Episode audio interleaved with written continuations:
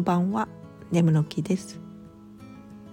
ちょっと前に山登りが続いていたのですがその日程に合わせて逆算するように出発の1週間前からやたらとお腹が空いて空いてもりもり食べてました。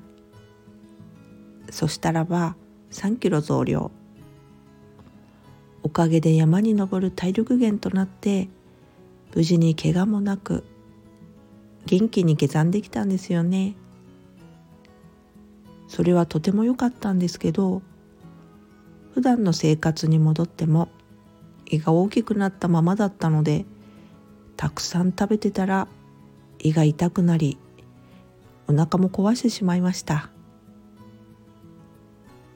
固形物を入れると胃がもたれて痛むので液体のみをちびちび摂取してたらものの数日で3キロ減。出発前に戻りました。今は普通に食べれるようになりましたがやはり胃は縮んだようで早く満腹になりますね。それからは増えも減りもせず横ばいです。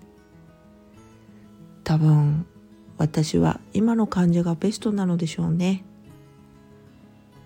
体はそれを分かってたんだと思います。自動的に調整してくれてありがたいですね。それではまた。